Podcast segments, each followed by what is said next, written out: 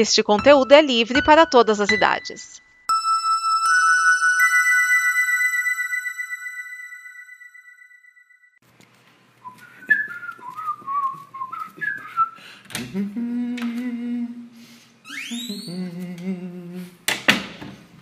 Isso são horas? O quê? O que, que tem? O que, que foi? Onde é que você tava? Ué, eu tava jogando RPG. Até essa hora? Até essa hora. Com quem? Eu tava com o, o Luiz, o Luiz e o Flávio.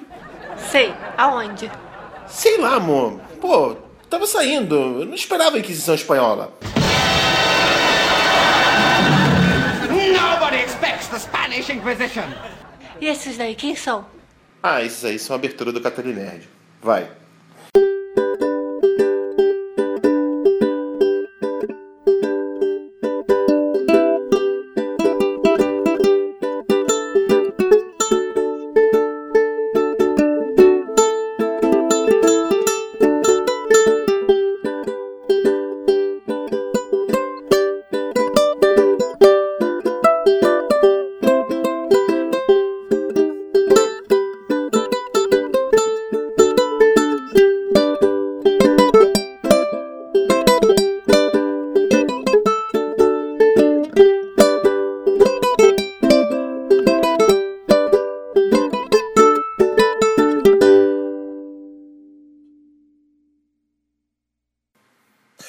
Não acenda as fogueiras ainda, porque esse é o Catoli Nerd, o snippet de curiosidades, informações e pequenas notícias do mundo católico.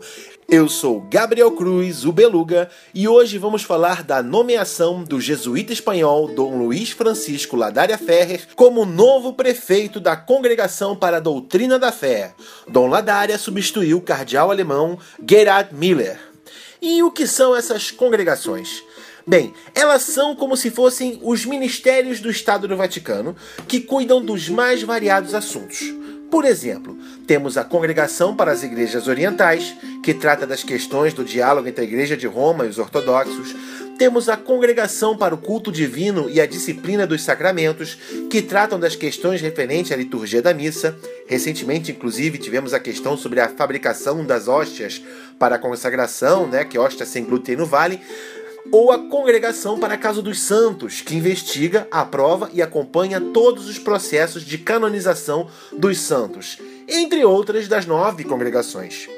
E a Congregação para a Doutrina da Fé é simplesmente a mais antiga delas na Cúria Romana. Ela se põe a serviço da Igreja para salvaguardar e promover a fé pelo bem das almas. E ela atua nas seguintes situações: em todas as questões a respeito da doutrina da fé e da vida moral, exame das novas teorias em matéria dogmática e moral, reprovação e eventual condenação de doutrinas que resultam contrárias aos princípios da fé, juízo prévio de documentos e outros dicastérios para aquilo que concerne a própria competência, exame dos delitos contra a fé, a moral e a celebração dos sacramentos, e promoção e organização de estudos e congressos relacionados à fé, obviamente. Nas últimas décadas, essa congregação ficou mais visada pela mídia por causa dos documentos assinados pelo prefeito que mais tempo ficou à sua frente. Estou falando, é claro, do cardeal Joseph Ratzinger, hoje conhecido como nosso Papa Emérito Bento XVI, que ficou 24 anos à frente da congregação e que apenas após a morte de São João Paulo II acreditava que ia se aposentar, mas teve que ficar mais oito anos trabalhando como Papa até renunciar. E sendo ela a mais antiga congregação, você deve se perguntar: desde quando ela existe? Eu vou dizer para vocês que oficialmente ela foi fundada em 1542 pelo Papa Paulo III, quando era chamada de Sacra Congregação da Romana Universal Inquisição.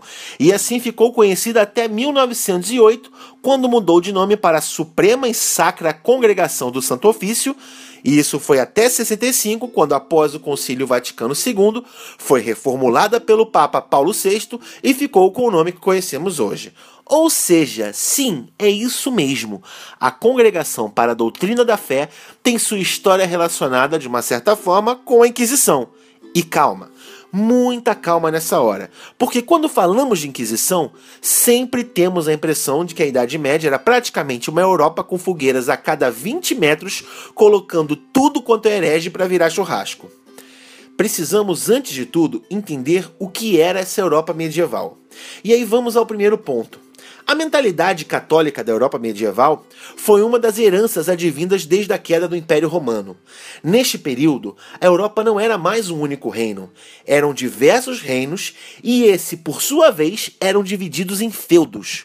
Cabia então ao senhor feudal a figura de autoridade sobre as diversas questões que eram apresentadas ao seu feudo.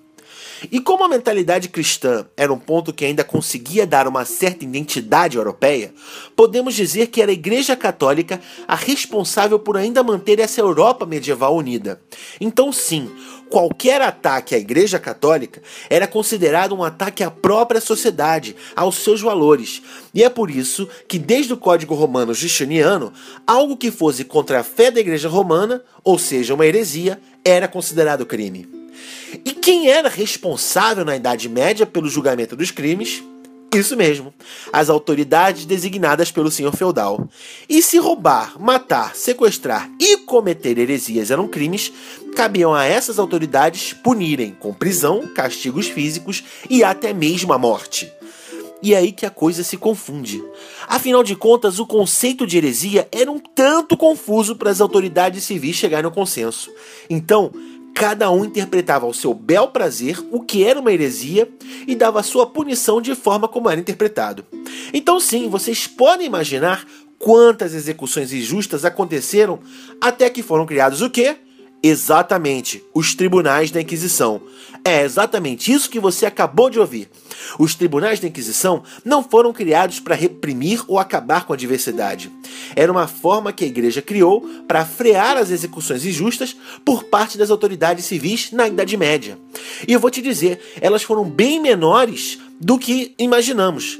Né? Até porque muitas vezes bastava o réu confessar o seu arrependimento que ele era imediatamente libertado.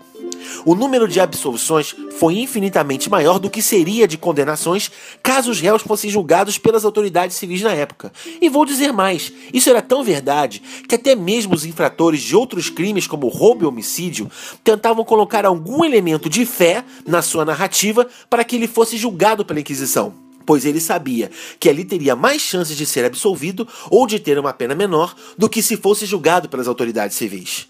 E eu não tirei isso da minha cabeça. Se você quiser saber mais, leia os historiadores da Idade Média. Quer uma dica? Começa por Thomas F. Maiden ou Jacques Legoff. São ótimas referências para começar a quebrar essa imagem um tanto distorcida de uma época bacana de se ler a respeito. E é essa a história que deu origem à Inquisição e que hoje permeia a nossa congregação para a doutrina da fé, que não condena ninguém à morte e nem à prisão. Apenas trata dos assuntos da fé, deixando claro e ajudando o Papa e os bispos a não desviarem a fé católica de seu caminho. E é aqui, pedindo a intercessão de Nossa Senhora pelo bom trabalho de Dona Dária, que me despeço desse Nerd. Não deixe de compartilhar e comentar sobre esse episódio. E também de mandar um e-mail para gabriel.compoconteúdo.com com sugestões de assuntos que possamos trabalhar aqui. Por fim, uma propaganda, claro. Vocês também podem me encontrar aqui na Combo Conteúdo, no padrão Acme, snippets sobre notícias do mundo da animação, no Fala Série, que é o nosso podcast sobre séries da Combo, e no meu blog de animação, o Animação SA, animaçãosa.com.br. Pois bem, gente, eu sou Gabriel Cruz, o Beluga, e aqui me despeço desejando uma boa jornada para você. Grande abraço. Esta é uma produção da Combo.